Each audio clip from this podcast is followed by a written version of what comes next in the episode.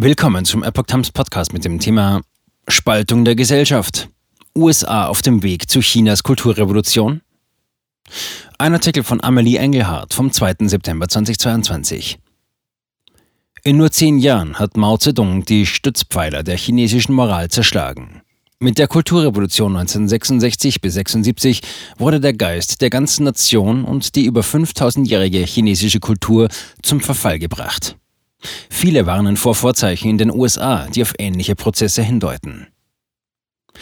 Die Vereinigten Staaten sind gefährlich nahe daran, Chinas Kulturrevolution zu wiederholen, so der Schriftsteller und Präsident der Asian American Coalition for Education, Asiatisch-Amerikanische Koalition für Bildung, Mike Chow. Da Chow die Qualen der Kulturrevolution selbst miterlebt hat, ist er an diesem Thema besonders interessiert. In seinem neuesten Buch will er die Amerikaner vor den Gefahren des kommunistischen Einflusses warnen. Chinas Kulturrevolution fand von 1966 bis 1976 statt, als Mao den Klassenkampf erklärte und Chaos und Gewalt über das Land brachte. Während dieser zehnjährigen Periode wurden Schulen geschlossen, historische Relikte und Artefakte zerstört und kulturelle und religiöse Stätten geplündert. Die Wirtschaft stagnierte, Millionen wurden wegen ihrer politischen Überzeugungen verfolgt und schätzungsweise 1,5 Millionen Menschen starben. Heute gibt es Anzeichen für ähnliche Prozesse. Das kommunistische Drehbuch wurde leider vor 50 Jahren benutzt, um China während der Kulturrevolution zu zerstören. Heute verwenden die radikalen Linken dasselbe Drehbuch, um Amerika zu zerstören, sagte Chow kürzlich in einem Interview mit NTD News, dem Schwestermedium der Epoch Times. Kulturrevolution zur Machterlangung. Mao Zedong startete 1966 die Kulturrevolution und benutzte die chinesische Bevölkerung, um die Kontrolle über die KPC und das Land wiederzuerlangen. Mit der Errichtung eines Personenkults zielt er darauf ab, die Verantwortlichen zu vernichten, die den kapitalistischen Weg einschlagen und seine eigenen Ideologien zu stärken, wie es in der frühen Direktive hieß.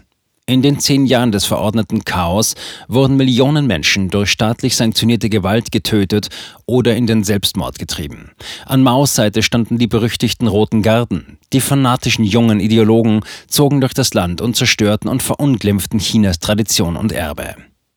Es war ein gesamtgesellschaftliches Unterfangen, bei dem die Kommunistische Partei Menschen aus allen Gesellschaftsschichten ermutigte, Kollegen, Nachbarn, Freunde und sogar Familienmitglieder zu verraten. Jeden also, der politisch unkorrekte Gedanken oder Verhaltensweisen hatte und als konterrevolutionär betrachtet wurde.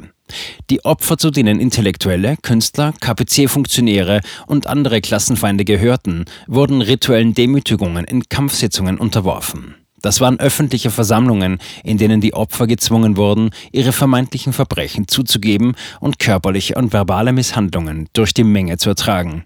Danach wurden sie verhaftet, gefoltert und zur Zwangsarbeit aufs Land geschickt. Woke und Unterdrückung spaltet Gesellschaft.